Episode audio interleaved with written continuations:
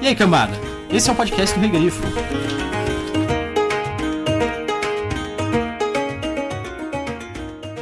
O tempo tem a capacidade de transformar tudo, exceto a si mesmo. Ele derruba muralhas, modifica raças, transfigura uma pessoa em outra e deturpa memórias. No entanto, será sempre o tempo.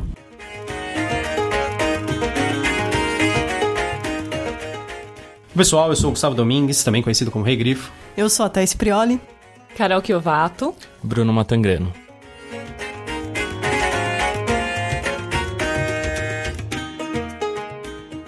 Hoje a gente tá aqui para falar do Ordem Vermelha, Filhos da Degradação, que é o livro do Felipe Castilho. O Felipe Castilho escreveu ele sozinho, lógico, o livro é do Felipe Castilho, mas o título Ordem Vermelha ele é um projeto do Felipe Castilho, o Rodrigo Bastos Didier e o Vitor Hugo Souza, com direção criativa do Érico Borgo e do Renan Pizzi. O livro ele foi lançado pela Intrínseca em parceria com a CCXP, Pra quem não conhece, é a Comic Con Experience. A Intrínseca dando várias bolas dentro, né, ultimamente. É o lançamento desse livro, agora relançaram o primeiro volume da Roda do Tempo. É, eles estão investindo em fantasia e o Que mais o pessoal importante- tava pedindo muito no Facebook. Verdade. E também o sexto deve sair entre abril e maio, eles falaram, né? É, o, o Daniel, ele comentou já nos, nos grupos, já é público. Quem não sabe é o Daniel Lamira, né? Que é o, o editor da Intrínseca. Que é, inclusive, é editor do, do Ordem Sim, Vermelha Ordem também, né? Sim. É, é engraçado que a gente normalmente não fala o editor, mas tem o Daniel também, que é importante pra esse livro. Ele é agradecido pelo Felipe no fim, lógico, ele é muito importante, porque ele é um cara também em Que acompanhou evidência, desde né? o começo. Exatamente. O Daniel, ele era editor da Aleph antigamente, Isso, né? Isso. E ele foi pra Intrínseca. É, Antes ele era da Leia, saiu, foi pra Aleph, agora está na Intrínseca. É, ele é o cara especialista em ficção fantástica em geral, sei lá, hein? Eu acho que o Daniel Lameira é uma pessoa bem especial, porque é especialista no que ele quiser fazer no mundo editorial, assim. É uma pessoa, é sério, ele é uma pessoa muito, muito dedicada. Então. Sei. Eu acho que acontece porque ele gosta muito de não ficção também, ele não trabalha com isso. Ah, então ele não sei, trabalhou com mas- outras linhas. É, Ah, bem legal. Vocês já perceberam, hoje nós estamos com convidados especiais, né? A Carol, ela é mestra em literatura em inglês. Ela também é mais conhecida aí nos círculos de fantasia por ser a tradutora do Jardins da Lua, do Malazan, e do Dead House Gates, né? Também, apesar de não ter saído ainda, mas ela que fez a tradução. Também os livros do Mágico de Oz. O Bruno, ele é doutorando em letras, mas em literatura portuguesa e francesa. E ele também é editor, preparador de texto, revisor. Ele, ele trabalhou com preparação de texto de toda a linha da saída de emergência, que foi uma linha grande de fantasia que saiu antes de ser comprada pelo arqueiro. É, na verdade, você já você chegou a trabalhar então para arqueiro, né? Sim, de certa forma sim, porque o, o crédito se mantém. É, então.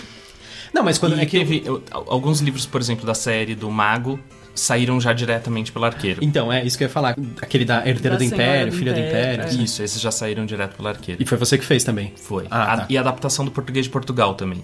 Porque as traduções, é- a maior parte das traduções saída de emergência vieram de Portugal. E daí eles me chamaram justamente por ser alguém que trabalhava com fantasia e com literatura portuguesa. Sei. Pra mudar o registro. Porque Sei. em Portugal eles mudam muita coisa com delivery de fantasia. É muito Cara- diferente. Sério? E eu e a Carol acabamos retraduzindo os nomes, por exemplo. Nome de lugar, nome de comida. Porque é, são palavras criadas. Mas é aquele negócio porque o- os portugueses, eles, eles adaptam absolutamente tudo, né? Sim. Eles não, eles não mantêm quase nada no original. Sim. E o modo de traduzir em Portugal é muito diferente do Brasil. Eles entendem que eles podem tomar mais liberdade do que nós costumamos fazer. É, eles traduzem bastante nome, né? É. Sim, não, e por exemplo, Mas eles inventam neologismo se precisa, assim, e vai Sim, lá inventam, beleza. inventam, vai o neologismo. Tanto é que, por exemplo, o, o próprio George Martin, que é a tradução que saiu aqui dos primeiros quatro livros é, é de Portugal, você tem Mata do Rei escrito tudo junto com dois R's. Sabe? Isso não É- funciona Isso não funciona no português português do Brasil. brasileiro. É. E tem coisas que eles mudam a estrutura mesmo. Por exemplo, na Corte do Ar, eu lembro que tinha um trecho que era uma narrativa muito ágil de uma queda. E daí era uma palavra. Em inglês era uma palavra pequena, ponto, palavra pequena, ponto, palavra pequena, ponto. E os portugueses desenvolveram. Enquanto caía lentamente, sei- e virou toda uma frase só grande. É, bem Daí interessante. na adaptação pro brasileiro a gente tentou reverter pra voltar a, a- a estrutura, o ritmo do, do original. É, senão ficaria um pouco estranho.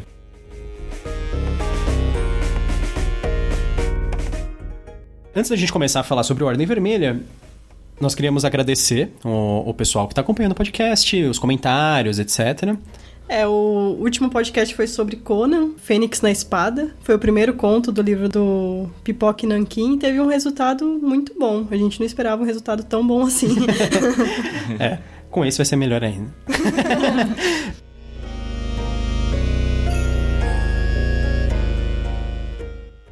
que, que vocês estão lendo ultimamente de legal? Eu li o Ordem Vermelha a semana passada. Antes disso, eu tinha lido Bint, que é da. Eu não sei falar o nome dela, mas é Nenê de Okura, Okorafor. É, eu, não lembro, eu não sei pronunciar o nome dela, mas é uma autora maravilhosa. Eu li o Bint. E agora eu comecei a ler Norte e Sul da Elizabeth Gaskell, que não tem nada a ver romance de costumes, porque eu leio coisas diferentes mesmo. Não, sem problemas. Gosto de todas. Eu tô lendo no momento o Partenon Místico, que é o segundo volume da série Brasiliana Steampunk, do Enéas Tavares. Ah, esfregando na cara. Pessoas que... que ainda não está publicado. É, então. Mas que tá excelente. Se até onde eu sei, deve sair até o fim do ano, então logo vocês também vão poder ler. Fiquem na ansiedade até o fim do ano. Você que não que eu pode. sei, ele é da série brasiliana, mas ele é com os mesmos personagens ou... Sim, mas ele se passa antes. Ah. Se passa coisa de 15 anos antes do, do Brasiliano Steampunk. Traz alguns personagens que já estão, alguns outros que a gente vai conhecer agora. Mas os protagonistas são, sobretudo, o Bento Alves e o Sérgio Pompeu. Ah, tá, legal. Você, Thaís, o que que você tá lendo? Eu tô lendo Jardins da Lua. pra, um, pra um podcast bem próximo, espero eu. Porque eu insisti, né? Muito. Jardim da Lua. Eu tô lendo A Quinta Estação, da Gemissin, que foi lançada pela Morro Branco. Ele é uma, uma fantasia bem, bem diferente, bem interessante.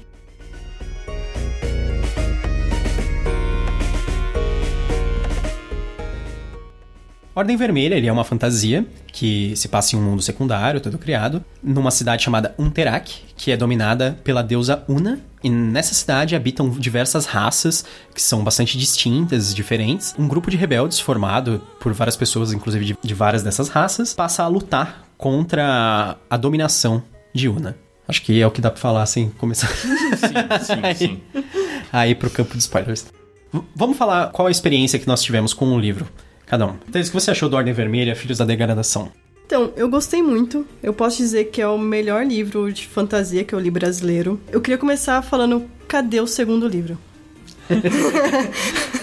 Porque eu queria muito o segundo livro. Ele é dividido em três partes. Eu acho- fiquei com medo da primeira parte. Falei assim, nossa, vai ser a primeira parte, vai ser o livro inteiro, a história. Eu fiquei receosa. Porque se fosse isso, não ia ser tão legal. Se fosse isso em 400 páginas, né? Porque é o que Você vai, você, vai, você vai elaborar essa parte É, eu vou elaborar né? depois. Porque é o que costumam fazer hoje num livro de fantasia. Eles enrolam, enrolam, enrolam por uma história gigante em 400 páginas. E esse é um livro que vai direto ao ponto, acontece bastante coisa, são 400 páginas que acontecem muitas coisas mesmo. A segunda parte já, já começa a desenvolver um pouco melhor os personagens, e a última parte final eu gostei, mas eu gostaria de mais dela. É estranho, eu sou uma pessoa que odeio descrição, mas eu gostaria demais dela. E pra mim uma coisa que não funcionou foi o epílogo. Eu acho que a gente vai discutir o epílogo depois mais a fundo, mas eu acho que ele podia ter feito uma coisa estilo Tropas Estelares, ter começado como prólogo do próximo livro. Que é aquela coisa, a gente tá aqui, o que, que aconteceu pra gente chegar até aqui? Eu acho também que esse livro, ele poderia ter sido dividido em dois. E ser mais elaborado. Sim. Isso é uma coisa estranha, porque eu sempre reclamo muito disso. de autor que enrola, enrola, enrola e não faz nada. Esse livro é um livro que acontece muita coisa, mas eu acho que faltou um pouco de elaboração em alguns pontos. Eu senti isso. E eu senti muita criatividade na criação do mundo, na, na construção, que me lembrou muito, não sei se vocês conhecem, o Tony de Terlizzi, que fez Crônicas de Spider-Week e o Ongela. Ele é um cara que eu acho hiper criativo. Eu acho que o escritor mais criativo que eu já vi. Me lembrou muito a criação desse mundo, os animais, que a gente vai falar do Betoro, de tudo. Foi uma coisa que me lembrou bastante isso. Carol, o que, que, que você achou da Ordem Vermelha? Eu, eu gostei muito, eu li com muito prazer o livro. é, e eu não vou dizer que é um dos melhores livros de fantasia brasileira que eu li, ou o melhor de fantasia brasileira. Pra mim é um dos melhores livros de fantasia ponto. Eu gosto muito da forma como ele subverteu o gênero, ao mesmo tempo mantendo características muito marcadas do gênero da alta fantasia. Eu gostei muito da forma como ele trabalhou o poder da narrativa, o poder de você. Na verdade, é uma crítica à mídia, à grande mídia. Então, eu, eu achei muito legal a forma como ele eh, conseguiu. Por isso, essa discussão toda de uma maneira simples, de uma maneira orgânica ao longo do livro inteiro. Eu gostei muito da forma como ele tornou natural aquelas pessoas tão diferentes se encontrando e se unindo. Para uma luta, a luta em comum, né? A luta contra a, essa ditadura, essa, essa tirania. Eu tenho uma, uma opinião, eu acho que é impopular. Eu gostei do epílogo, porque o epílogo para mim é uma, uma conclusão grande, porque os capítulos das páginas pretas eles são em outra linha temporal, né? Sim. Ele deu uma. Pra mim, ele, em vez de terminar abaixando, terminar assim. Ele terminou subindo o. Subindo as apostas, É, né? Terminou assim de um jeito que você fala, gente, por essa eu não esperava. Com uma personagem que depois a gente vai falar disso no- na parte com spoilers. Bom, em em linhas gerais, é, para mim é um livro, foi uma leitura muito boa, muito surpreendente em várias coisas, o que é bastante curioso. Eu sabia de algumas coisas que iam acontecer antes, porque eu sou amiga do autor. Ha. Aliás, é um grande prazer ter gostado do livro, porque é triste quando você não gosta do livro de alguém que você ama, que você admira. Mas eu provavelmente não falaria muito dele se eu não tivesse amado. Mas como eu amo, eu vou puxar o saco até o fim dos tempos. Mas é, é- Tira um peso do coração quando o livro Sim. é bom, né? Eu fiquei com medo muito grande de não gostar. Que as- eu falo, é o melhor brasileiro que eu li de fantasia, porque eu já li alguns e foi complicado. E esse é um livro muito fácil de ler Sim, É. sim. E Inclu- gostar. Inclusive, eu gostei muito disso justamente porque ele trabalha alguns temas. É porque o simples ele é difícil de atingir. As pessoas que leem algo assim, a naturalidade. Quando eu falo assim de uma narrativa orgânica, é porque aquilo tudo parece tão incrível, tudo tão. É, ele não, não joga na sua cara também. É. Ele faz algumas críticas, mas não joga na cara, né? Sim, Isso. é- o livro é todo crítico, sem ser É. panfletário. Isso, exatamente. Então aproveita agora, Bruno. Manda ver. Pode- O que, que você achou, Bruno? Então, eu também gostei muito do livro. Também acho que leva. Eu, concordo com a Thaís, eu já li muito livro nacional que não é bom, mas também já li muitos livros nacionais bons. Sim, sim. Mas eu acho que fantasia faltava. Sim, muito. Fantasia eh, de mundo secundário, como você Sim. diz, uma fantasia, uma alta fantasia. Porque nós temos fantasias urbanas muito boas. Eu acho que foi onde os brasileiros foram mais longe. Sim. Agora, a alta fantasia faltava, ainda estava muito preso ao modelo norte-americano dos anos 70 que imitava Tolkien. É. E, e- né? É, Raymond Feist, enfim. O Felipe, eu acho que ele ousou muito ao, sub- ao subverter o, o que se espera de uma fantasia. Eu até brinquei que eu não sei se é uma fantasia distópica ou uma, uma distopia fantasiosa. Porque pra mim ele mistura muitos dois gêneros que aparentemente são opostos. Quando você pensa numa auto-fantasia, você tá pensando numa coisa num passado medievalizado ou medievalizante. E uma distopia é uma coisa futurista por definição. Sim. E ele misturou essas duas coisas e eu acho que deu muito certo. E acho que é o grande trunfo do livro. A gente tem um amigo que é americano, mas mora no Brasil, o Christopher Casten Smith. E ele disse uma vez uma coisa Que é fantástica. o escritor da bandeira do Elefante da Arara. Isso, isso mesmo. Ele, Sim. ele é uma pessoa incrível. E uma vez ele disse uma coisa que eu acho que se aplica muito ao livro do Felipe. Ele tava falando do Max Malman, que é um admirado por todos do, do, do grupo. Ele falou assim: o Max, ele escreveu um livro sobre Império Romano. O Mas- centésimo em Isso. Ele, ele escreveu uma continuação, né? Isso, Tá. isso. E daí, o que eu acho As fantástico. de César. Isso. E o que eu acho fantástico, e o que ele falou é que qualquer pessoa no mundo pode escrever sobre o Império Romano, porque isso é a história, sei lá, do Ocidente. Só que um brasileiro pôs coisas que só um brasileiro teria posto. Isso é muito legal porque é um olhar visto de fora. E eu, eu senti isso no livro do Felipe. É muito. Você lê esse livro e você fala, não poderia um brasileiro não ter escrito esse livro. Porque ele tem alguns elementos, ele trabalha com co- certos conceitos de algumas formas, eh, não só por coisas que ele criou, tipo a caita, que o pessoal tem associado à capoeira e tal. Eh, Não só por esse tipo de elementos, mas assim, a, a forma de enxergar é uma forma muito particular. E o brasileiro é um brasileiro específico, que tem uma vivência em vários estratos eh, sociais, que conversa com todo tipo de pessoas, e tem uma vivência de, eh, de mundo muito grande. Então, ele pôs esses elementos assim, tão bem costuradinhos. E você, Gustavo, o que que você achou? Gustavo, nossa, você nunca me chama pelo nome assim. que, que sério. É. Só porque eles são acadêmicos? Hoje eu tô séria. E você, senhor Domingos? eu gostei bastante do livro. O Bruno já fez um comentário que eu queria fazer. que é o da. Eu gosto dessa, dessa mistura do, da distopia com a fantasia. Essa ideia geral que o livro tem, esses, esses ares. E, e, um outro que eu vejo um pouco no livro também é aquela ideia de. Eu ia falar pós-apocalipse, mas eu não sei se seria pós-apocalipse se, ou seria mais Idade das Trevas. Que seria assim, uma era de decadência, em que eles estão numa cidade que aparentemente foi, foi construída no passado e era assim gloriosa e as, as raças que vivem lá, elas têm um passado com o qual elas não conseguem se reconectar, elas perderam, sei lá, desde arte, técnicas e etc. E, e elas entraram numa época em que elas não produzem mais esse tipo de coisa. Então eles vivem numa numa época assim árida tanto literalmente quanto Sim, é um quanto culturalmente, né, assim. É, eu acho que é o, esse tom do livro é, o, é a parte que eu mais gosto, assim, que eu acho que é a parte sublime, é a parte que eleva ele acima da fantasia normal. Essa mistura, realmente, eu acho que e também o comentário da, da Carol foi ridiculamente pertinente, que é aquele livro que, assim, se eu fosse um brasileiro que morasse em outro país, e aí por acaso eu comprasse o livro achando que não é de um brasileiro, sabe? Falasse assim. É que o Felipe Castilho talvez você achasse já uhum. pelo nome ele é brasileiro. Mas aí eu compro um livro de fantasia e falo assim, ah, esse livro. É aí eu começo a ler, aí eu falo assim, putz, esse cara é brasileiro. Hum. Porque.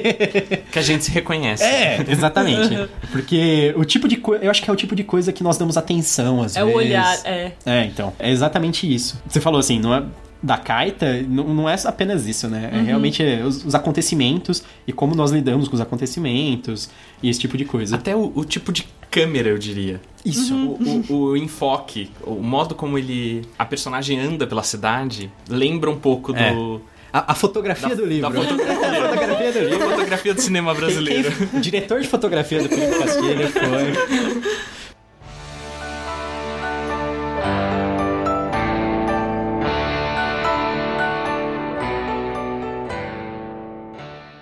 Para dar o tom da discussão com os spoilers, queria ler um trechinho de uma matéria do próprio Felipe Castilho que saiu na revista Omelette Box de dezembro. Ele diz o seguinte: Queria fazer meu transporte na Terra-média, o meu Cidade de Deus em Westeros, ao mesmo tempo em que procurava me afastar da Terra-média de Westeros.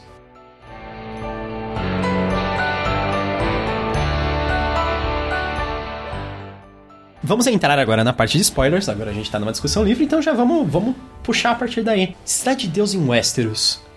Interessante. Por que Cidade de Deus e por que Westeros? Vocês já leram aí, não vale. ele não desenvolve isso. Ele, tá. só, ele só joga.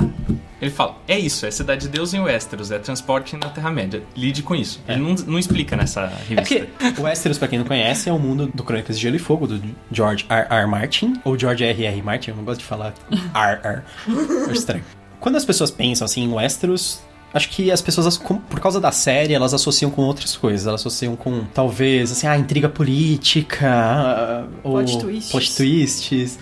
E não é exatamente sobre isso que ele, eu acho que ele tá falando em Westeros. Porque o Westeros é uma fantasia, assim, que tem elementos fantasiosos, mas é meio que pé no chão, assim. Que é meio. A verdade nua e crua. É. Dentro é... do mundo de fantasia, mas é. sim. O pessoal associa muito isso com o que eles chamam de Dark Fantasy, mas eu, eu não acho que é isso. Dark Fantasy, ele já puxa pra um lado é, quase irrealista de violência e de. E Dark Fantasy tem uma associação com o horror. Sim, sim, também. É, eu já li muito, muito texto que fala que o melhor trabalho de Dark Fantasy não é nem literário, é, é um filme, que é o Labirinto do Fauno. Sim. Que é, mistura muito realidade e fantasia e traz o horror muito forte. Sim. Não é o caso. Né? Sim. Então, né, na verdade ele seria uma... É estranho falar isso, né? Fantasia realista? Fantasia... uma fantasia bem pautada na realidade. Eu acho que isso, na verdade, seria mais o que é o Westeros, que é essa... No caso de Westeros, seria a disputa de poder que faz todo mundo sofrer né? Exatamente. mas nesse caso não é uma disputa de poder, porque não é, não são lados que são poderosos, é um lado que é poderoso e um lado que é fraco. Mas ao mesmo tempo também faz todo mundo sofrer.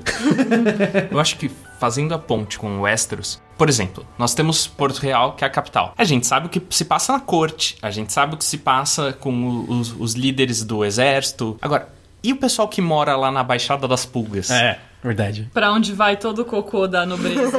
pra onde vai todo o esgoto? Pra onde as pessoas estão sofrendo e enfim, é onde tá acontecendo a vida de Porto Real, mas por debaixo dos panos. Isso o George Martin não trabalha essas questões. Eu acho que quando o Felipe fala que vai fazer o Cidade de Deus em Westeros, uhum. ele tá justamente falando, não, o que eu quero saber é o... e o pessoal da Baixada das Pulgas. E o pessoal do assentamento, porque é, é impossível você não ver nos assentamentos as favelas. Sim. E você vê um tipo de organização social que é, ah, você tem a Vila A, que vai ser uma coisa bonitinha, parecendo um condomínio fechado, inclusive uhum. pobre não entra, é murada, uhum. a Vila lá não, não, não tem como você não pensar na discrepância social. Aliás, não tem como não pensar mesmo, porque é basicamente esse conflito que ele tá. Nesse conflito que ele tá insistindo o livro inteiro, né? Essa imagem da Vila A, o que me vinha na cabeça são aquelas fotos estilo Rio de Janeiro, assim, que tem aquele condomínio de luxo que os essa pré... é no Morumbi. É aquela foto do Morumbi da Paraisópolis. Ah, essa é a mais famosa. É. Mas no Rio também tem. No assim. Rio tem, também tem. tem, tem. Mas essa é muito famosa, que é do lado do Paraisópolis. Que, porque os apartamentos custavam, sei lá, um milhão e meio de reais. E era, tipo, encostado Tem mesmo garagem na favela. Assim. É. Tem garagem no andar. Algum, não Tem. sei se o daquela foto, mas alguns No no, Morumbi Morumbi, tem. tem. Tem. Nossa. É. E, é- e eu, eu, Tem elevador pra cá. Eu pensava nisso, assim, tipo, a Vila A, tipo, os caras assim morando num lugar assim super luxuoso, entre aspas, né? Para os padrões deles. E do lado, assim, os, os- as casas, os assentamentos, né? Sim. Fora da muralha. O que eu acho fantástico em relação a isso é que é uma coisa que a gente às vezes é- que eu acho extremamente realista desse livro é que a partir do momento que o Elian entra no palácio, ele vê que lá não é tudo flores, não é tudo rosas, a vida não é maravilhosa pra todo mundo que tá lá. E a vida não é maravilhosa pras autoridades, que são essa patente de, de servos que têm privilégios de autoridade. Então, eu acho legal ele, ele mostrar que mesmo quem está no poder não tem tanto poder assim. E que mesmo aquela pessoa tem algumas marcas de servidão e tem alguns. Não é tudo flores, não é tudo lindo, não é tudo. Ele Essa- não glamoriza o poder. Essa é a parte que eu gosto do Harun. O Harun, talvez ele seja o meu personagem predileto lá. Porque ele é aquele cara que tá preso entre o martelo e a bigorna, eu acho. Uhum. Porque ele é o cara que tem poder, mas ele tá sendo esmagado também, sabe? Sim. E até pelas escolhas dele, mas é é que, pra mim, o o Harun ele entra depois, né? Numa. Ele como ponto de Ele, vista. ele realmente É. entra na história depois, É. né? No Ele começo. só entra na segunda parte da É, história. como né? ponto de vista. Ah, vamos falar dos personagens que isso é um jeito fácil de introduzir a história inteira. É que a gente já começou em médias vezes. né? O, o que eu falei da primeira parte que eu fiquei com medo é que a primeira parte é muito. é, a gente tá se juntando pra lutar contra um grande mal. E aquele é o grande mal, a Una. Depois a gente descobre que não é a Una o grande mal. E isso foi uma coisa que me deixou muito feliz. Sim. Porque eu fiquei, nossa, vai ser outro livro de fantasia que o grande mal e eles vão ficar o livro inteiro pra. É, há uma grande trama por trás, que a É. gente nem, nem chega a saber direito tudo que tá por trás nesse Sim. primeiro livro. É uma, é uma sucessão de manipulação, né? A gente descobre nesse primeiro volume que a Una era manipulada, Sim. só que você não sabe exatamente se pela Centípede ou se, ou se pelo General Progon. Você não sabe o qual poder um tem sobre o outro, é, essas duas formas de poder, né? A Centípede, que é um grupo de conselheiros vitalícios, Sim. e o General Progon, que também é um líder militar vitalício. Então, na verdade, eu, eu até brinquei com o Felipe. Isso diz muito dos debates políticos brasileiros atuais, né? Você pôr quem governa esse país, quem governa um terá, é uma líder que é uma deusa, ou seja, é um poder religioso, é um poder militar e é um poder ditatorial, que é um, são os conselheiros vitalícios. Só que você não sabe quem tá mandando em quem, né? A Centípede tem uma cara de conluio político que existe por trás das- de tudo, assim. É o né? PMDB. É, o PMDB. Eu queria falar diretamente, mas é. Exatamente. pra mim, a Mas é isso. Centípede Sim, é o sim. PMDB. Sim.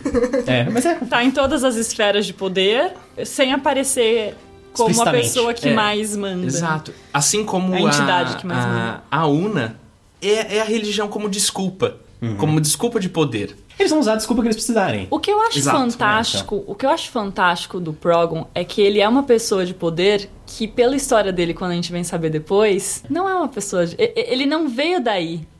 E- Ele veio de uma extrema humilhação. E na verdade eu acho que a questão com ele é uma desilusão com esse poder no qual ele acreditava muito. Eu acho curioso. essa- Todas as personagens têm essa dualidade. Mesmo a Centípede, ela tem essa dualidade porque ela não aparenta tudo que ela é, mas a gente sabe que eles são intelectuais, cientistas, e eles estão o tempo todo lá, mas as pessoas sabem que eles estão lá, não sabem a extensão do que eles fazem. O Gustavo falou pra gente falar dos personagens, a gente começou pelos vilões, né? Pode ser, não tem Mas problema. eu acho que os vilões do livro são muito bons. Eles E- dão o tom, né? E você quer saber mais sobre eles no próximo. Sim. Esse é um livro que com certeza te deixa com aquele sabor de eu quero mais. Vamos falar então da Una, gente, já que a gente tá falando de spoilers, quer dizer que eu, acho que você leu o livro, se você tá ouvindo essa parte. O, a Una, nós descobrimos mais tarde, né, que na verdade ela não é uma deusa imortal, que ela é uma sucessão de clones, seriam, né? É. Mas Réplicas, né? réplicas, eles falam, né? É, é que clone é uma, uma forma fácil de, das pessoas. É que elas são pessoas, né? Elas são. Sim, sim, e são humanos, num, São humanos. num universo que tem várias raças. Sim, exatamente. Ela, na verdade, quando ocorre de uma das unas morrer, ela é substituída por outra una. Na verdade, eles têm um- uma fábrica de unas. Inclusive, tem, aparece, acho que tem um momento que aparece a fábrica de unas, né? Quando Tem, tem um o Aelian, ele encontra... Eu não sei se é exatamente aquilo que eles estão trabalhando com, a una, com as unas. Não, aquilo é os elfos. Ah, é verdade. Aquilo que eu- tem uma cena, eh, acho que a gente já vai entrar no spoiler máximo agora. tem uma cena que o Elian presencia um experimento científico da Centipede. É. Então você tem Caorches grávidas. caorches grávidas com mácula sendo injetada nelas, a gente ainda vai falar o que é mácula, e sangue de sinfo. E daí disso nascem os elfos Que aparecem no fim. É, tem um nome, os elfos silenciosos. Os elfos silenciosos. Que eles têm aquele poder de diminuir, abafamento. é, abafar o, O som. o som. É verdade. O- É verdade, é isso mesmo. Eu Uma acho Eu não sei porque na minha cabeça ficou que tinha alguma coisa a ver com as unas, de criar réplicas lá. Então eles não falam, né, como são criadas as réplicas. Não. Fala só que ele, a Centípedes desenvolveu uma manipulação genética e ele usa mesmo o termo genes pra conseguir fazer elas nascerem iguais. Sim, Mas ele não fala de clonagem, porque ele chama Não, elas de sim. sósias. sim, É sim. que a centípede tem um- uma sabedoria é, que é tanto mágica quanto científica que tá muito além do que é do que é um Terak, né? Sim. A gente não tem noção do quão avançado eles são cientificamente, só dá pra saber que é muito. Sim. Uhum. É, centípede a gente não definiu exatamente, né? Tipo, ah, se bem que provavelmente quem tá aqui já deve ter lido, mas eles são tipo um grupo de conselheiros, É. que eles, eles têm um líder, né, que é a cabeça da centípede. Não se sabe se são humanos ou É. caorches ou qualquer outra coisa. Isso. Ou vários deles. Ou vários deles. Eles andam encobertos, né, na verdade, Sim. né? Tipo, eles são todos... Mas quando mostra, é tipo, ele só tem boca É. e uma pele meio esverdeada, enrugada, bizarra. E a gente não sabe se é, sei lá, gente que envelheceu muito e foi perdendo coisas, ou se é só outra raça que a gente não conhece ainda. Uma raça à parte. É, ETs que vieram construir as um Terak é só uma cidade. Em todo um universo. É. Então, a gente tem a visão do que é essa cidade a partir de quem tá nessa cidade. Então, supostamente há seis raças. Sim. Podem haver muitas mais. É, inclusive até aparecem os elfos, que acaba sendo uma nova raça Uma lá nova dentro, raça. né? E é outra coisa, eu queria mais saber desse mundo também. Porque se essa cidade tem tudo isso, Uhum. imagina o resto do mundo. Porque a cidade, ela também, ela tá isolada pela... tipo, o- o- é, tem os pântanos ao sul e ao norte tem a, que é, tipo, uma Um espécie de deserto. deserto, né? Então ela tá num local inóspito. E isso serve pra manterem todo mundo lá também, né? Porque, tipo, ah, ninguém sai da cidade, ninguém foge. Porque, assim, teoricamente as pessoas poderiam sair da cidade, né? Elas- O que eu acho muito legal é a forma como ele foi criado, porque a gente fala, nossa, mas uma tirania de mil anos e ninguém se insurgiu, mas é que eles criam a coisa de uma forma, eles alimentam o medo de uma forma, que assim, quando eles veem que aquele tipo de medo não tá mais funcionando, eles vão lá e criam outro, né? Que é quando eles decidem que, tipo, ah, a Una não serve mais pra gente, tirei a Una. Agora eu, General Program, vou assumir o poder. Mas quem tava preparada pra dar o golpe de Estado era a Centípede, então, e não ia ser exatamente um golpe, ia ser só uma mudança de narrativa. Uma Ele- mudança assim, ah, a gente errou nisso aqui, ó. Na verdade, estavam te enganando. É. Agora. Agora a gente descobriu a verdade. Agora é sério. Tem, tem isso também. Ninguém fugia de um Terak. Porque, uma, que não é fácil você atravessar um deserto sem ter. Quando você mal tem comida pra viver dentro da cidade. Sim. Sim. Mas outra, que a vida inteira se ouviu pela voz de uma deusa, que você acredita que é deusa, que todo o resto foi destruído. Então, a semente da discórdia só nasce quando entra a aparição. Daí eu já tô dando mais spoilers ainda. Não, pode ir. Conta. Não, mas há outras cidades. Eu estive em outras cidades. Sim. E é só esse depoimento de alguém que teve outras experiências que a semente da discórdia nasce. Até então você só tem uma deusa falando: não há nada, se vocês forem, vocês vão morrer. Quem vai se impor contra uma deusa? Sim. É, a gente vê bastante a mudança disso com o Aélio, né?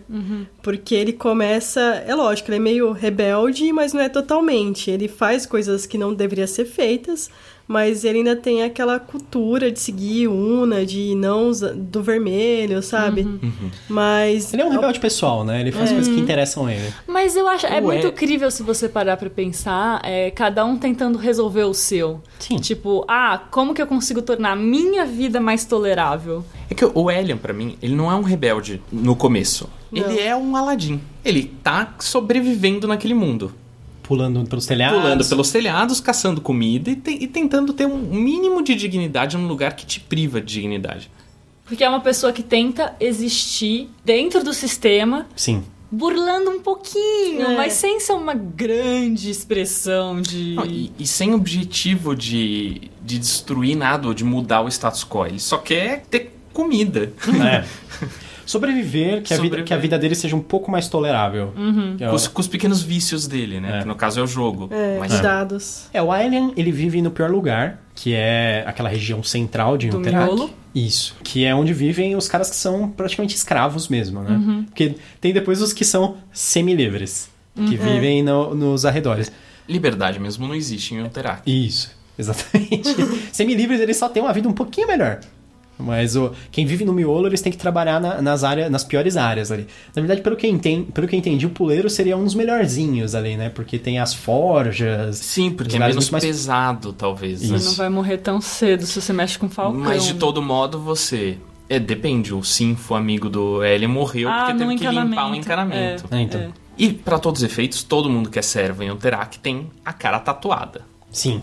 É, é que a marca dele é uma marca de servidão porque ele, ele começou a servir mais cedo. Porque, Não, porque todos começou a servir mais. Tem a cara marcada. É que eles tatuaram ele cedo porque ele começou a trabalhar já pra pagar Sim, pra a pagar dívida a do dívida pai. familiar. É. Porque É que eles foram no Festival da Morte, né? E foram mortos durante o Festival da Morte. O pai dele. as É, um crianças dos não pais. conseguem. Um dos pais dele. um dos isso. pais, o outro É morreu verdade. de tristeza pouco Ah, tempo é? depois. É, ele fala. Nossa, Ele eu não sei porque eu achei que ele tava, ela tava lá lutando. Porque isso também, é uma coisa legal. É, são, são dois homens. É, são é. dois. Isso é uma coisa Pais. legal que o Felipe É. põe com muita naturalidade. Você descobre bem aos poucos que são dois pais, que Sim. o, o Elian foi adotado por dois pais.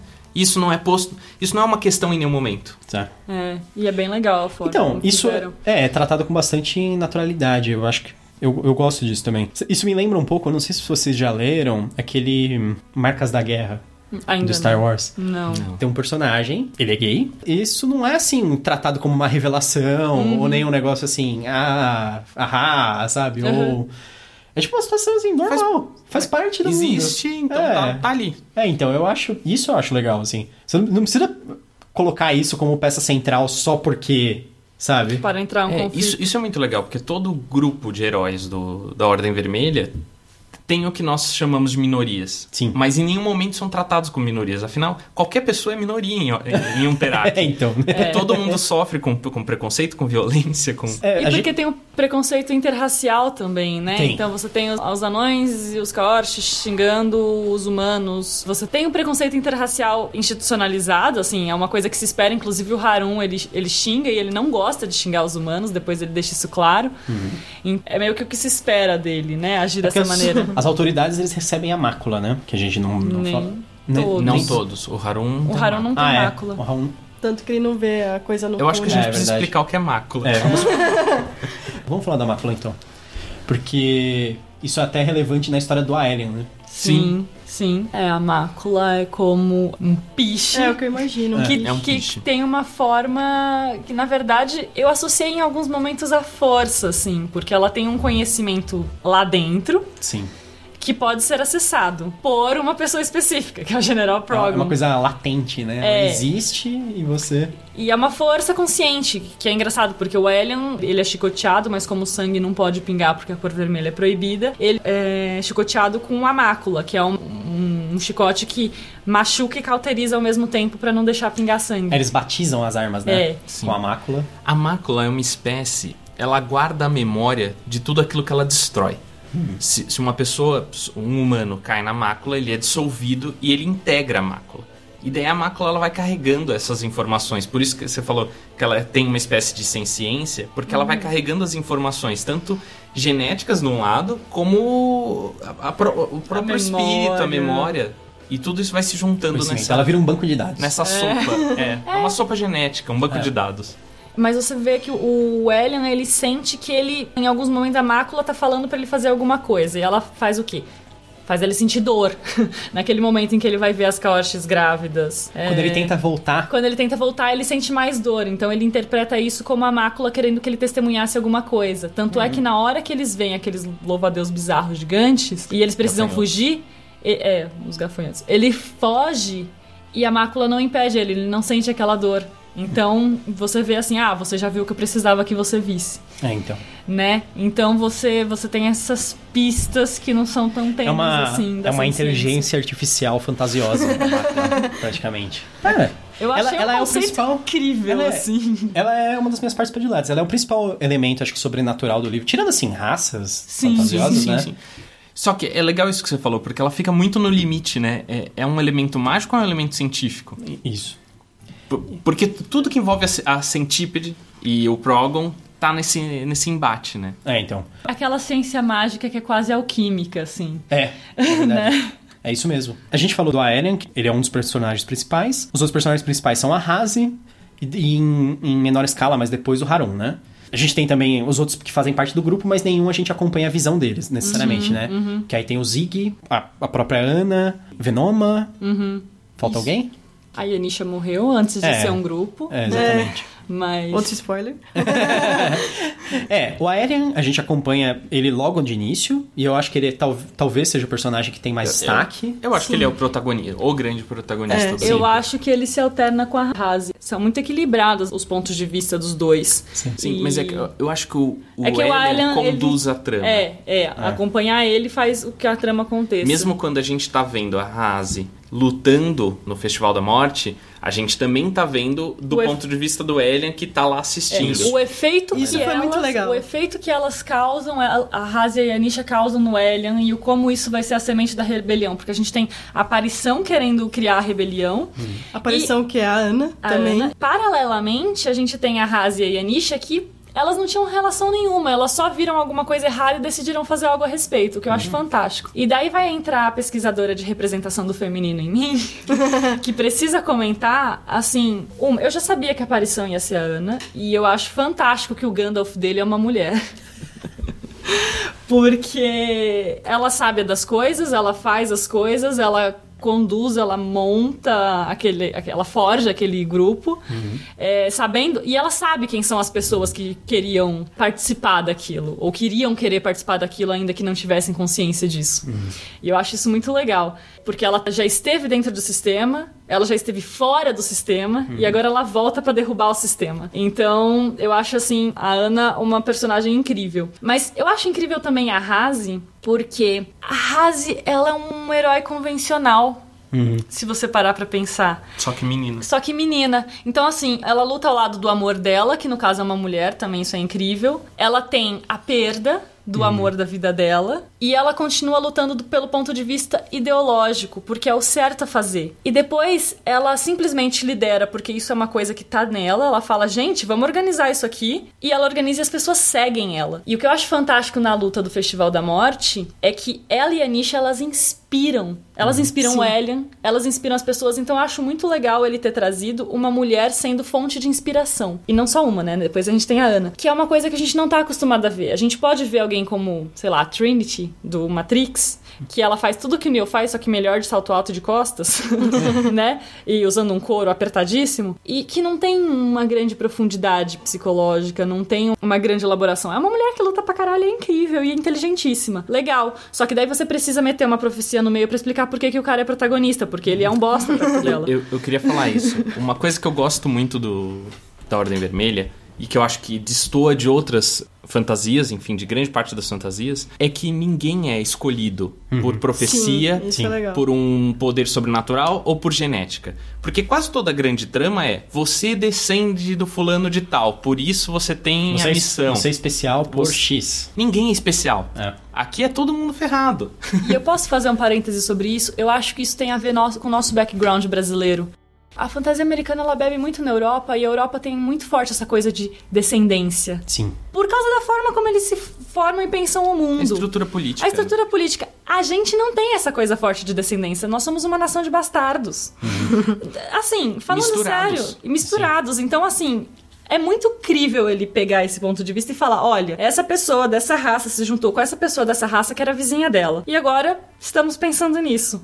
Eu acho, assim, muito bem costurado a forma como as coisas acontecem. Especificamente porque, assim, você tem Hazi e Anisha, você tem marcas de misoginia nesse mundo. Você tem problemas com o fato delas serem lésbicas, mas em nenhum momento você mostra.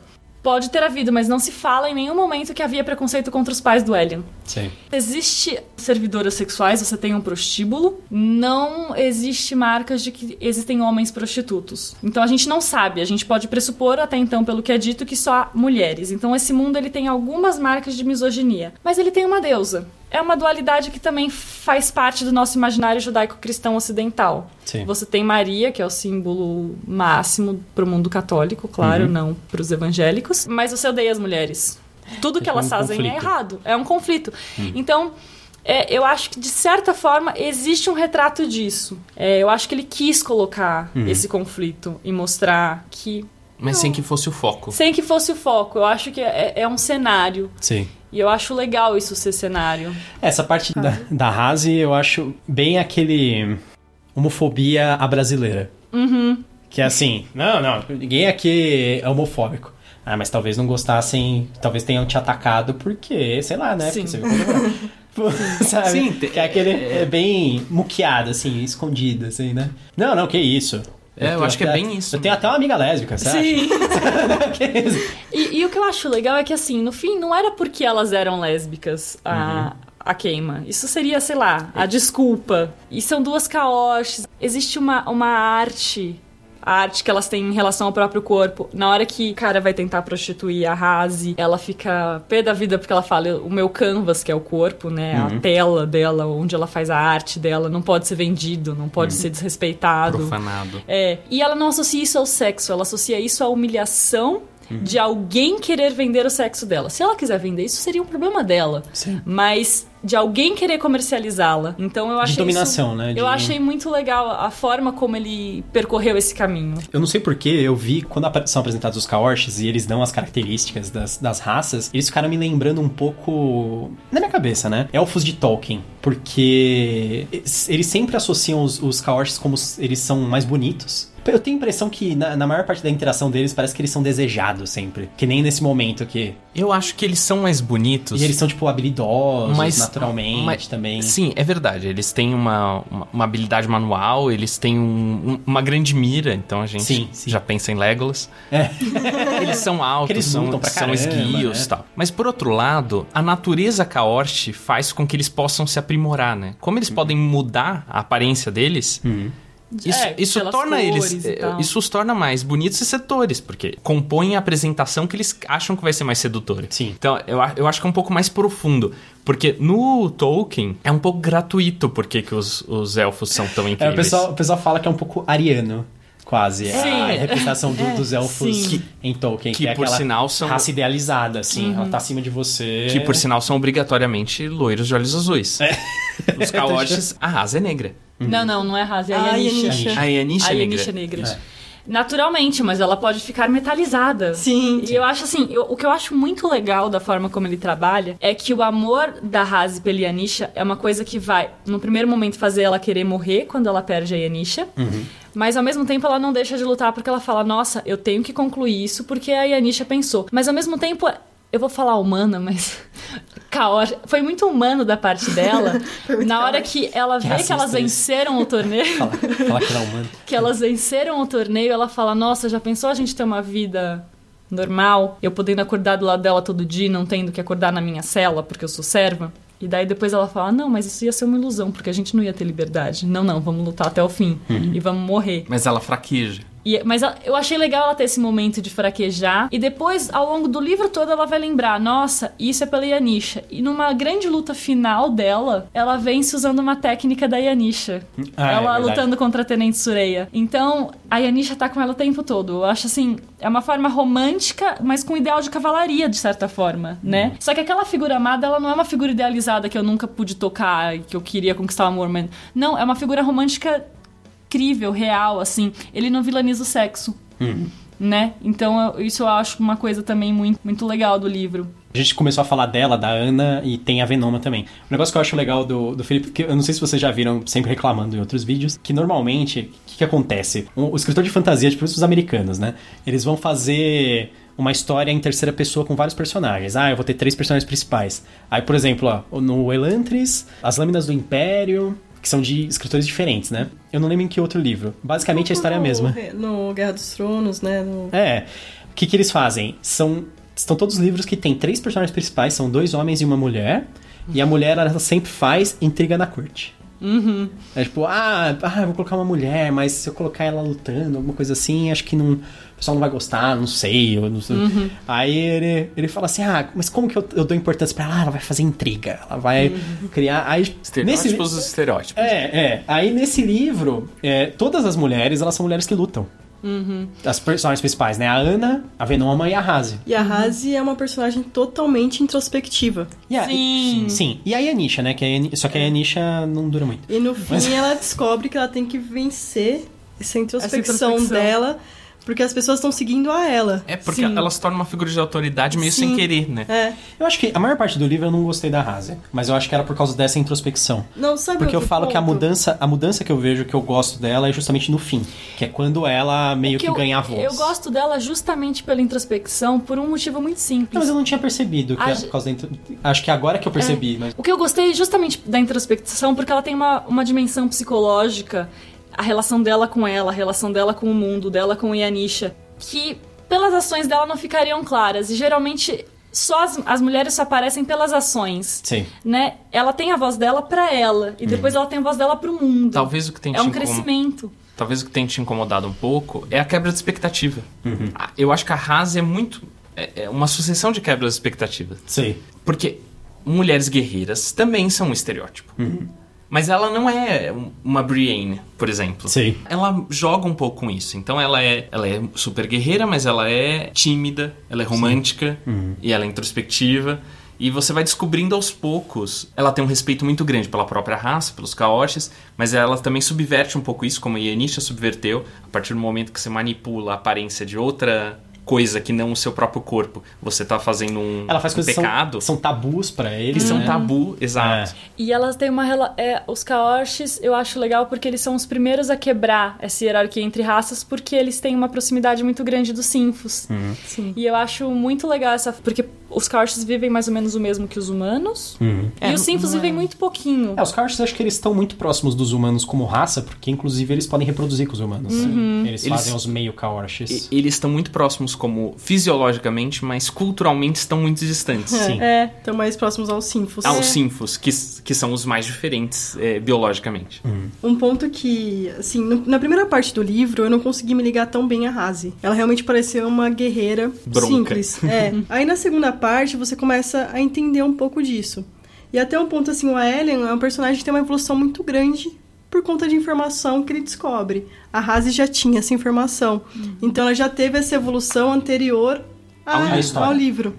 Então foi aí que eu comecei a me ligar com ela. E eu, sendo uma pessoa introspectiva, eu também consegui me ligar um pouco mais.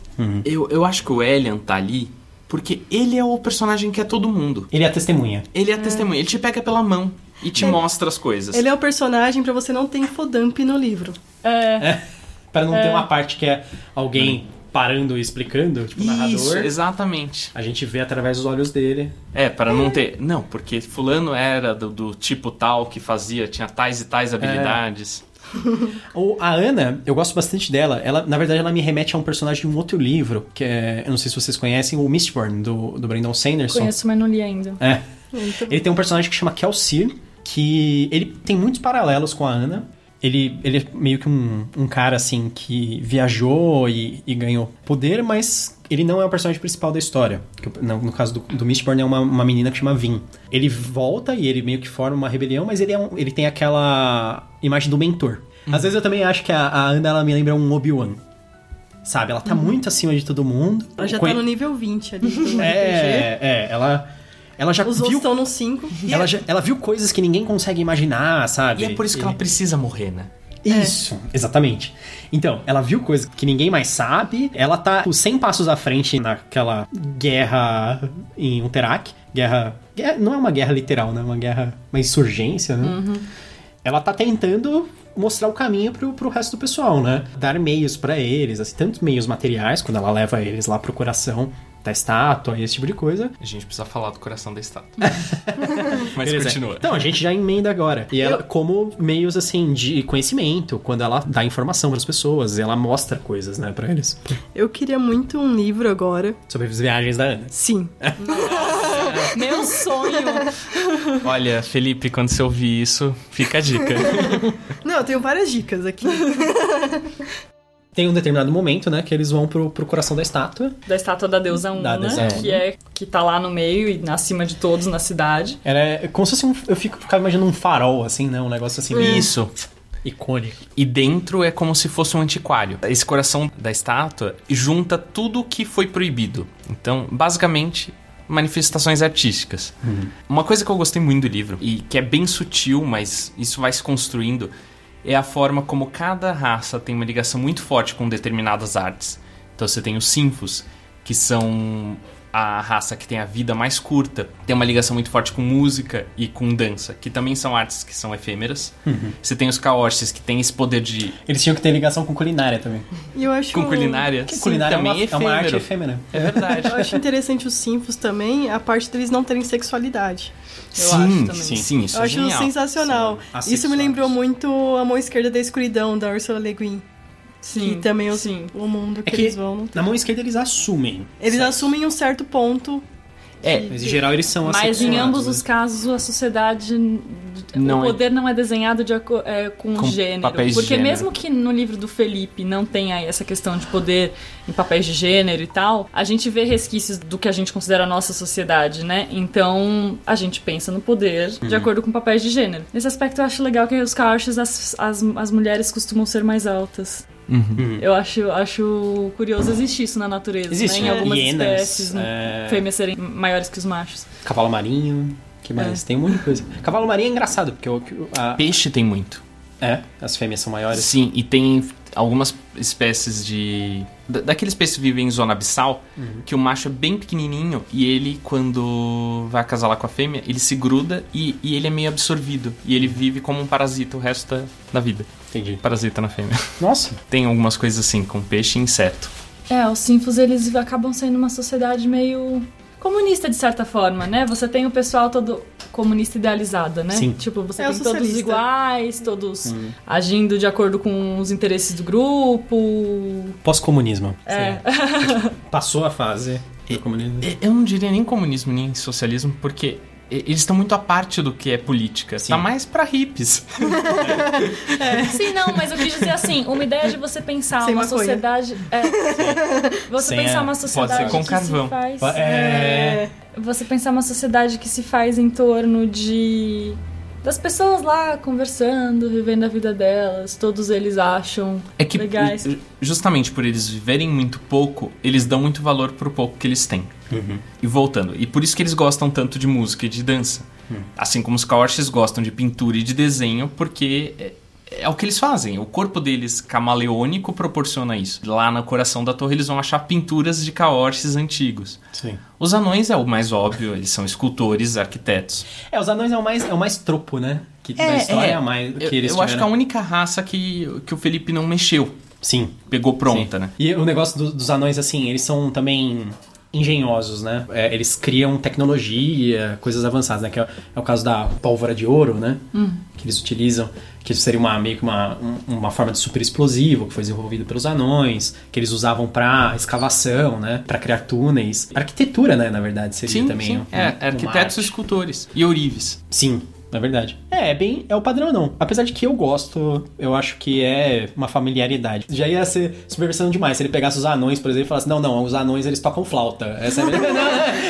Não, ficou legal, porque ele pegou uma raça que te dá um, um po- porto seguro e Sim. as outras ele brinca. Sim. E pros humanos sobrou a arte da narrativa, né?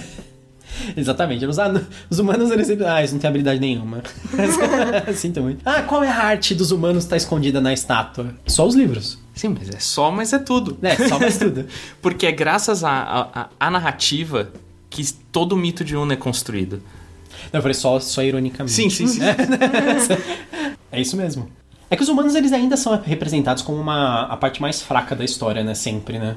Sim, é, eles são uma raça que, por exemplo, eles não resistem à mácula, enquanto as outras raças resistem. A maior parte das raças tem um lugar de importância maior dentro da- dos trabalhos, por exemplo, dos sinfos. Os sinfos, ah, eles são produtores rurais, porque eles têm uma- essa ligação com os animais, etc. Os próprios caotes produzem suas próprias coisas, os anões também. E os humanos, eles fazem o resto. É a né? mão de obra barata. É a mão de obra barata. Exatamente. E descartável. Eu, eu gostei muito. O diabo tá nos detalhes, né? E Deus também. Sim. Eu acho muito legal a forma como essa arte ela entra na vida das personagens. Coisa simples assim, do tipo, uma coisa que fica muito sutil, mas eu acho muito bonitinha e muito romântica, é quando a Yanisha fala reiteradamente que ela gosta de quando a Hazi tá irritada que aparece um círculo azul ao redor do olho dela. E no Que é final ela é, e no final ela assume esse círculo, ela não tira mais esse círculo do rosto. É tipo uma marca da guerreira agora é o É. círculo azul ao redor do olho. E os sinfos, eu acho muito legal aquela a ligação que é é meio simbiótica a ligação deles com os betouros e, e Com as plantas com mesmo. as plantas e tal. Eu acho bonitinha quando o Zig morre, que ele fala: Não me leva pra Floresta Raiz. Foi o momento do livro que eu chorei quando ele morre e fala: Não me acha Floresta Raiz. E o Elion fala: Ah, eu vou achar, vou te levar lá. Eu acho isso muito fofo. É, foi É, bem. foi É. bem- E eu gosto.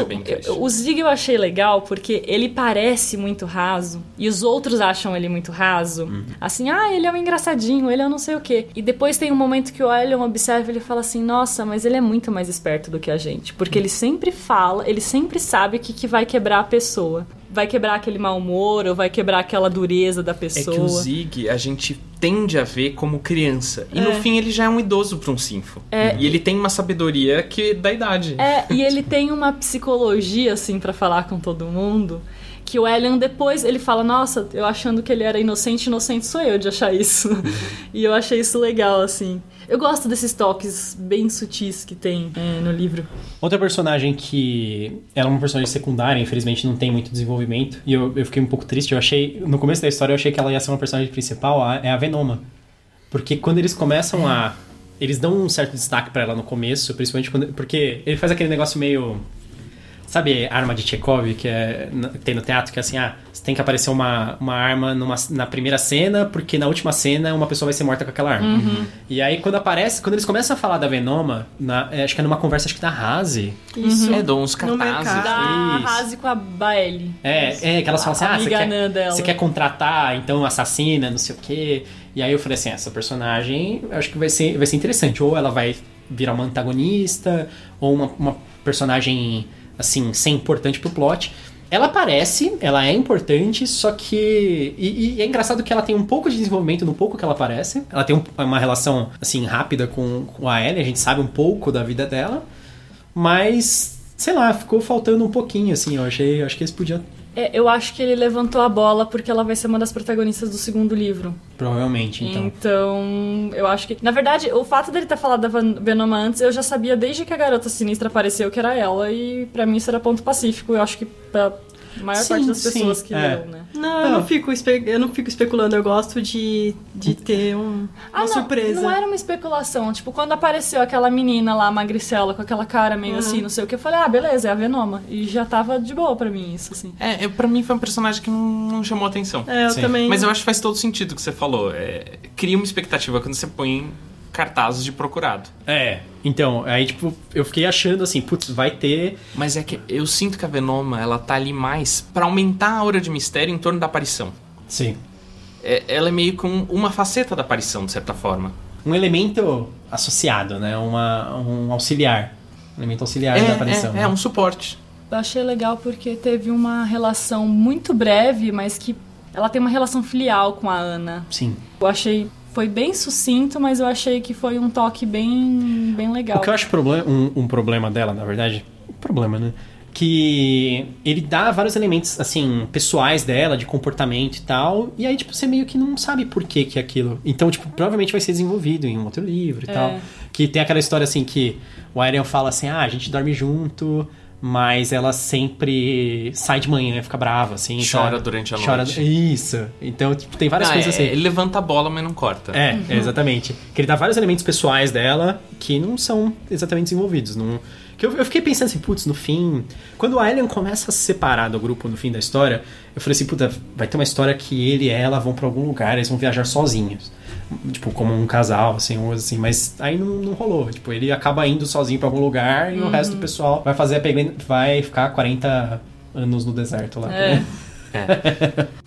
Então, o Harun, ele talvez seja um dos meus pers- personagens prediletos. Apesar dele aparecer só a partir da metade do livro, ele é um cara assim que ele tem ligações com tanta coisa que, assim, ele tem. Ele é um anão. Ele é um anão negro. Ele, que, tipo, existem os anões separados, né? Ele é uma autoridade, mas ele não concorda com o que ele faz. Ele tem uma esposa e um filho que ele ama, mas ela tem uma crença que ele não Compartilha. compartilha. E ele é perseguido pelo fantasma da avó dele. então, tipo, ele tem muitas características, assim, né? Ele é um personagem complexo, praticamente. Ele é bem complexo, sim. Às vezes ele até duvida da sanidade dele, né? Verdade. ele não é. sabe a história, se o avô É, dele... porque o avô e o pai também começaram a ouvir vozes perto de morrer, e daí ele não sabe se isso é algum problema na cabeça. É aquele mal da eficiência também, assim. A Haas, a parte que eu gostava, apesar de eu não me entusiasmar com a personalidade dela, eu gostava do fato dela ser eficiente. Dela lutar bem, por exemplo. Porque, assim, O Alien não é nada eficiente. O Alien não é eficiente. Eu, eu- isso é bom, que, assim, Sim, quer dizer sim. que eu, eu gosto dele por outros motivos. Mas o, o Harun também ele é um outro personagem que ele é eficiente. Ele faz as Sim, coisas acontecerem, né? Ele move. Quando ele vê a maquete e ele fala assim, não, tem um segredo aqui na maquete da cidade. Ou então, quando ele diz, não, eu vou guiar vocês pelos túneis. Ah, eu vou... Tipo, ele faz as coisas acontecerem. Eu vou pegar... é, vou pegar minha família e A- vou embora por uma questão de contato, né? Eu tava falando, eu tava falando outro dia com a Carol que eu acho muito interessante você pensar. Os Sinfos vivem 13 anos. Uhum. Então, quantas gerações de Sinfos tiveram nesses mil anos de dominação Nossa. de Uma? Os Caorces humanos, nas condições que eles vivem, vivem o quê? 50, 60? Quantas gerações? Agora, os anões vivem 300. Então, às vezes, sei lá, o seu tataravô tava vivo antes de Una. Então, é um- a- a- o modo como se lida com o tempo e com a história e com a própria religião é diferente. Sim. Porque você tem como recuperar como era antes. A memória deles é mais viva. É, é mais viva, é mais Ela- longa. Ela não dilui com as gerações, provavelmente, Exato. né? E por isso eles perderam alguns segredos, mas ele ainda consegue encontrar, ele consegue procurar. E a Ana mostra pra ele vários, Sim. né? Mas ele consegue ir achando mais. É, Coisa que não acontece com as outras É. raças. Sim, exatamente. Ele tem bastante informação e conhecimento sobre as coisas, né? Uhum. Uma coisa do Harun que eu fiquei triste é a história do... Que o avô dele fica insistindo pra ele achar a armadura. É outra coisa que eu falei, puta, vai ser alguma coisa especial? Aí eu falei, em que momento ele vai achar? E acontece rápido. Eu falei, ah, legal, eles não ficarem enrolando muito nessa história. E ele acha no coração da estátua. Aí ele veste ela pro fim e depois eu falei, nossa, mas tinha alguma coisa de especial nela? Porque... eu uma acho coisa que de tem- família. É, É- é eu só- acho que é a é. memória da família que ele quis. Era mais colocar ali. simbólico do que. Não era um artefato mágico. É, então. Que eu- quando- na, minha cabeça eu já pensei assim, mas ser mágico. Vai ser- Ai, não era, mas tudo bem. Mas essas quebras de expectativa também são legais, pra fugir de clichê. Sim, sim, É. sim, é verdade. Mas a gente pode demorar um pouco pra lidar com elas. É, é uma, é uma coisa pra você, acho que, absorver talvez depois. Isso Porque de no fugir momento de- dá aquela- Isso de fugir de clichê é uma coisa que, que me espantou positivamente. De forma geral, você consegue reconhecer linhas, mas eu não consigo reconhecer clichês. Clichês, assim, coisa engessada, coisa que você fala, nossa, isso é assim em todo o livro. Sei lá, fora a personalidade, o jeito dos anões, que é uma coisa que ele quis recuperar e claramente fez de propósito, Uhum. não tem nada assim, tipo aquelas frases feitas, aquelas. Ah, não. Eu, eu acho legal. Eu gosto muito dos diálogos do- desse livro, por causa, justamente por causa disso, porque eles são bem naturais. Muito. Parecem É, o- pessoas de verdade. Sim, os meus prediletos, inclusive, nem são dos personagens principais. São quando eles. Não são entre os personagens principais, é quando eles, eles lidam com pessoas do dia a dia, assim. Ou eles ouvem conversas. É, eu adoro quando o Alien tá no castelo e, e interage com os outros soldados. Tem uns Sim. diálogos ótimos. É muito bom. Que você vê o, o soldado super com cargo super baixo e com sonhos de grandeza. É. Ele fala, cara, ele nunca vai chegar lá. Quando eu for tenente, né? É, tem, tem uma parte que eu acho engraçada também, são os diálogos assim, sei lá, quando a, quando a Ellie ajuda a Hazi a fugir, e eles ficam ouvindo as pessoas conversando pelos corredores enquanto eles estão escondidos, assim. E tem vários diálogos assim, e aí depois tem um muito natural, assim, que é tipo, quando um Karash passa e ele vê ela camuflada, escondendo ele, ele fala assim, vocês não estão vendo aqueles dois ali, seus idiotas? Esse é um negócio mó assim, tipo, de superior mal-humorado, assim.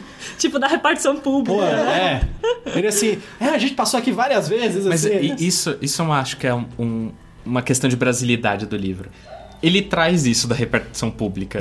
As autoridades têm muito do que do, do imaginário do, Daquele do mau funcionário humor. público mal-humorado. Falta É. burocracia. E essas conversas que a gente tava falando, tipo, o soldado raso com sonho de grandeza e tal, é muito conversa de trem, de ônibus, de É. metrô. É, Sabe aquela conversa que você só vai é, pescando? Aquela pessoa. Não, porque um dia ainda vão reconhecer meu valor. E ele recupera isso, que é- faz parte É do nosso imaginário. E tem umas coisas engraçadinhas que, tipo, aquela hora que o Elion fica receoso de usar o monóculo do, Do Harum pra enxergar as linhas no teto do túnel. E daí o Harum fala: Meu, o que, que você acha que eu posso ter feito com isso? Passado no meu saco? tipo, é uma coisa muito verdade, aquele diálogo assim. É, é muito bom. Falar de quebras expectativas, uma que eu acho muito legal, o fato da arena ter acontecido logo. Nossa. Quando, O meu medo foi exatamente esse: a Arena ser o, a- o fim do livro e ficar enrolando até E, ali. morrer, e terminasse com a morte de um. É. Quando eu vi que aquilo aconteceu o quê? na página cento e pouco, eu fiquei muito feliz. É, eu também. morte de, a morte da Una e da Yanisha e ser assim, fim do livro. É. Sabe? É. Um negócio assim, né? Eu, eu achei muito legal que não foi. E eu achei muito legal, nossa, as aparições do Seria a quebra general. óbvia, né? As aparições do General Progon, assim, a hora que ele entra, falando, não, não, essa daí vai viver. A, a primeira vez que ele fala pela boca da Soraya, eu achei assim. É legal. É legal. Achei muito E É um livro fim- brasileiro, Sureia. Sureia. É, e no fim também, quando ele se comunica a partir de vários maculados, Nossa. né? Inclusive a partir do Alien. Eles usam os caras como alto-falante. A hora que ele É. vai matar a Ana, todos os maculados ficam meio zumbizando lá, porque ele decidiu que ele ia se concentrar na Ana. Sim. Porque a Ana era uma oponente da hora, assim. Até então ele tava controlando várias pessoas, assim. Ele é. É, outra quebra de expectativa nesse momento aí da morte da Ana. Ah, ele matou a Ana, mas o Aerion vai pegar a espada e vai... Sim! Não. Não pegou. Não espada, Eu achei ele vai embora. foda. Não, e, e porque o Progon ma- manda, né? Sim. Tipo, vai dar o recado, você é um bostinha, vai lá. Seu lixinho. Eu tô O deixando você viver. O Aerion, os momentos que ele foi covarde foram interessantes pra mim, porque eu ficava esperando, eu ficava achando que ele ia ser o cara assim, ah, ele vai virar herói, vai... O momento que É elas... que ele é o Aladdin. Isso. O momento que elas estão lutando na arena e aí tem as bestas, Balestras. as balestras que as pessoas podem pagar pra atirar. Eu falei, o Aerion vai pagar, ele vai lá acabar Vai ajudar elas. vai atirar no bicho. Mas eu Mas gostei não, disso. ele ficava assim. Eu gostei disso especificamente porque Ele não tem gente, dinheiro, né? a gente sempre espera que o menino vá ser o herói e vai salvar o dia. Não, não, elas salvam o dia, elas ganham o Sozinhas. aplauso da multidão. O que ele faz é incitar a multidão pra apoiar É, elas. verdade. É. Eu acho isso muito legal. E assim, é muito mortal. Eu acho que nesse. Eu seria, sem saber o Le Parkour todo, eu seria a Alien, assim. porque, porque é o quê? É o que nós mortais conseguiríamos fazer, assim, Sim. sabe? Sobreviver no limite, sempre por pouco. A cena de luta que ele tem, que é contra o Imaculado bizarro lá que tem os braços de lâmina, é Destrinchador. Isso, ela é, é sempre por pouco. Ele não é o cara que É. chega e pá. Não, a- aliás, é- ali pra mim beira o Dark Fantasy, porque ali tem pé Tem no horror. terror. Essa cena é É. legal. Então, e justamente por causa dessa incompetência, entre aspas, do Aerion, dessa incapacidade dele de ser um cara causa Guerreiro, impacto, é, é, por ele não ser guerreiro, etc. Tipo, essa, essa cena eu acho que cria muita tensão. Porque eu falei, putz, Sim. será que vai rolar um- uma quebra muito grande e o cara morre agora, assim? Mas e eu acho não- legal porque ele acaba, ele não usa Deus Ex Machina, né? Porque é aquela cena, ou você vai fugir do que é a personagem, Uhum. ou vai sair uma solução Da bunda. da bunda ali, porque não... E não, não, é uma coisa que, que, que é super incrível dentro do que ele criou, assim, é uma coisa que se sustenta. Sim. A gente com medo de acontecer um clichê vai lá e não acontece. Isso é uma coisa que eu achei legal. Um que eu achei que talvez não rolasse, porque assim, quando começa a ter a história da Ana, eu falei, putz, ela vai morrer. E foi uma das poucas vezes que eu estava certo. Sim. Porque eu sim. falei assim, Eu puta. senti exatamente a mesma coisa. É. que é- A que- Ana era uma personagem que tinha que morrer, assim, pelo que ela era. É, não, não tem jeito, porque senão o livro ia acabar focando nela. Porque não. É. Se ela não, se ela não morresse, ia virar a história dela. Porque Por- ela é a mais forte, a mais Com o importante. perdão do trocadilho, ela é uma deusa, né? É. é. Ela é uma, uma réplica rebelde. Então, E muito mais poderosa, né? Que também foi rebelde por um motivo muito específico. que é interessante, tipo, eu queria saber por que, que ela é tão forte. Ela que sofreu um Porque acidente. ela teve esse treinamento fora da Sim, cidade. então. exatamente. Eu queria saber o que tipo Ah, de. isso a gente vai saber no É. próximo. Mas o que eu achei legal é que capítulos. também foi um acidente. Ela não, ela não pode mais ser a deusa, então ela iam sumir com ela, ela consegue fugir. Sim. É uma questão de sobrevivência. Ela cortou lá o lábio, não ia poder ser a Una, Uhum. ela ia ter que ser descartada. Então ela fugiu, porque ela é uma pessoa, ela não é alguém que vai ser só descartada. é. Sobre o Elian, as páginas pretas, nossa, desde o primeiro eu já sabia que era o Elian também. É. E porque até depois tem o Falcão, você, você vê o Elian com o Falcão, você fala, beleza, as páginas pretas é o Elian no futuro. Eu acho legal essa segunda linha temporal. Eu concordo que talvez ela fosse desnecessária, mas eu gosto do que ela faz, porque mostra ele já o heróizão. Não, eu acho Né? legal durante, mas é o quando epílogo ela. é problemático, eu Quando acho. é o epílogo, porque tem aquele momento Harun, né? Uhum.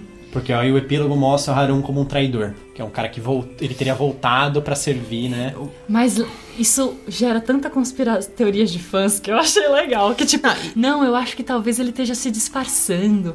Não, talvez. eh, Não, será que pegaram a mulher dele? Eu, como, Você fica muito- como leitor, eu não gostei do epílogo. Não, Sim. ele te Eu- deixa muito ansioso pro en- próximo. Eu entendo como golpe de marketing. É. é um, é- sabe, eu, eu ia falar, é um duplo gancho.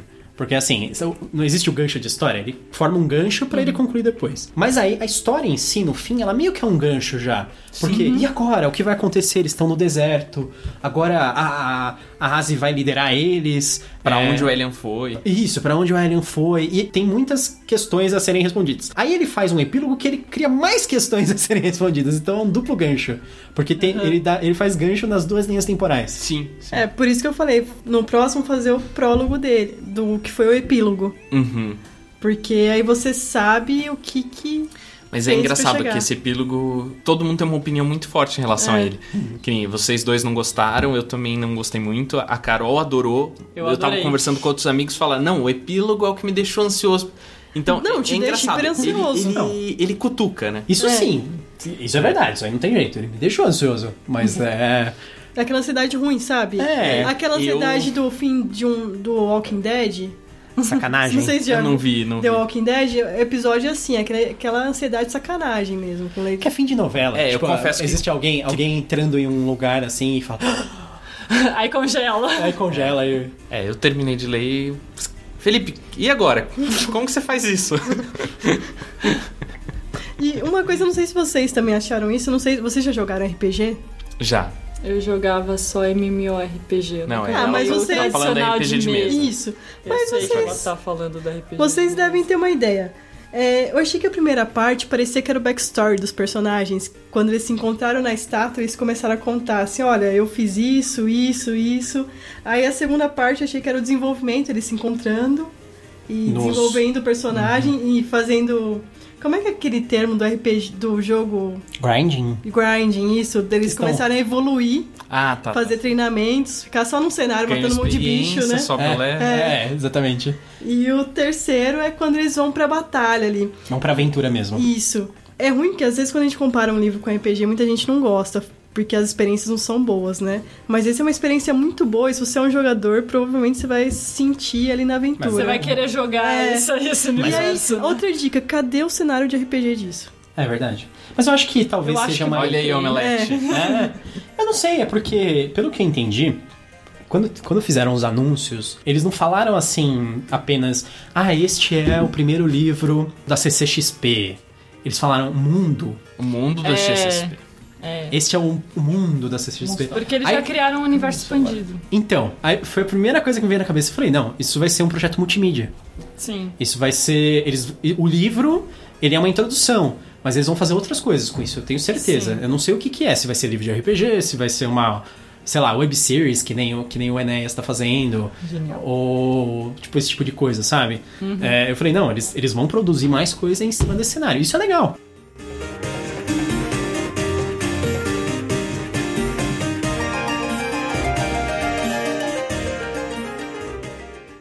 Thaís, pra quem você indicaria esse livro? Pra quem sabe ler. Ah, parece bom. Se você sabe ler, eu acho que é um ótimo livro. Se você gosta de fantasia, de literatura brasileira, se você gosta de RPG, esse é o livro pra você. Literatura em geral, não precisa ser literatura brasileira. Não, eu falei fantasia, é que às vezes a pessoa não gosta de fantasia, Ah, tá. sabe? Mas gosta de literatura brasileira, gosta de apoiar atores brasileiros. Então, se você gosta, com certeza, esse é um livro que tem muito, muito potencial. O segundo, o mundo em si tem muito potencial. A gente já deu várias dicas durante o podcast do que pode ser feito a partir daí. Então, com certeza, eu indico essa leitura. Vocês, Carol. Eu indico muito, lógico.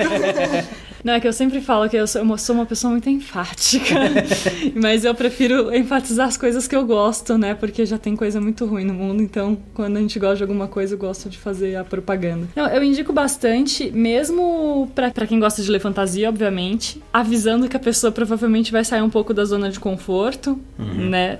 Dentro dos universos fantásticos. Pra quem gosta de distopia, eu indico bastante. E eu indico bastante pra quem não gosta de fantasia, é pela questão da memória, da arte, que o Bruno pegou bastante. Porque ele, ele, ele trabalha de formas muito sutis as relações humanas.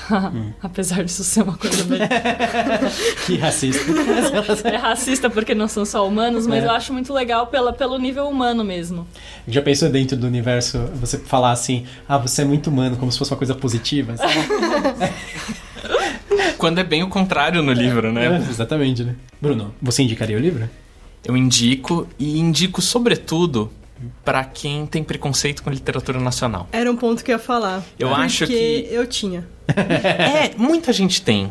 A gente tem muita coisa boa sendo feita no Brasil, tem, Tem. grandes autores incríveis. E a maioria você E- tem que caçar. Sim, É. mas também tem muita coisa ruim. E a É. gente sabe, e é verdade. E infelizmente, a fantasia nacional é normalmente associada mais a esse povo que é menos bom do que aos bons. Então, se você que, tem Político, preconceito. que polido É. você. É, é uma propaganda final, É, né? né? Então, pra você que tem um, preconceito, você não teve sorte com os livros de literatura nacional, de fantasia sobretudo, que você leu, eu acho que é um bom modo de você rever os seus preconceitos com um livro que tá, tá muito bem feito, muito bem escrito e já chega com a máquina por trás de uma, de uma omelete, uma intrínseca que, cá entre nós, eles não investiram tanto dinheiro se fosse ruim. É verdade. Só um parêntese sobre essa questão nacional. É, a gente não lembra, mas é que também sai muita coisa ruim em todos os mercados. Sim. é que o que Sim. chega pra gente já tá filtrado. Exatamente. No Brasil, a gente tem acesso a tudo, sem os filtros. Então é bom lembrar Não, disso. é sério. Vai, lê o Watchpad americano. É aterrorizante também. Então, Aterrorizante, tem Só que pesadelos. Não, o mais vendido do Wattpad que vira livro, ele já chega aqui, já passou por editor americano e tal. Isso sem falar que o próprio tradutor às vezes dá uma mexidinha. pá. Então, é tanta gente mexendo no livro. O tradutor mexendo é muito engraçado, porque isso me lembra Bernard Cornwell. Eu não sei se vocês já leram. Já é, li tudo em português. Tudo em português. Em português é melhor do que em inglês. Porque o inglês, o Bernard Cornwell, ele é muito repetitivo, não de uma maneira boa. Ele repete palavra no mesmo parágrafo, assim, várias vezes. O tradutor conserta- consertou tudo isso. Dizem isso do Repeti- Crepúsculo. Repetição em inglês é menos um problema do que é em português, Ah, para é? começo de conversa, sim. Mas seria ruim. É que quando eu li Pode inglês ser. eu achei chato, assim. Ah, mas- não, não. Pode ser, pode ser ruim. É? Pode ser ruim, mas aqui eles têm menos problema com repetir expressões Ah, e tá. estruturas frasais. Em português, isso assim é o pecado máximo. É, em né? francês também é, é, é diferente. A- essa, essa ideia que nós temos muito, por exemplo, coisa que rima, palavras que terminam com o mesmo sufixo. Para nós, você não vai pôr várias palavras terminadas em mente ou coisas assim. Sim.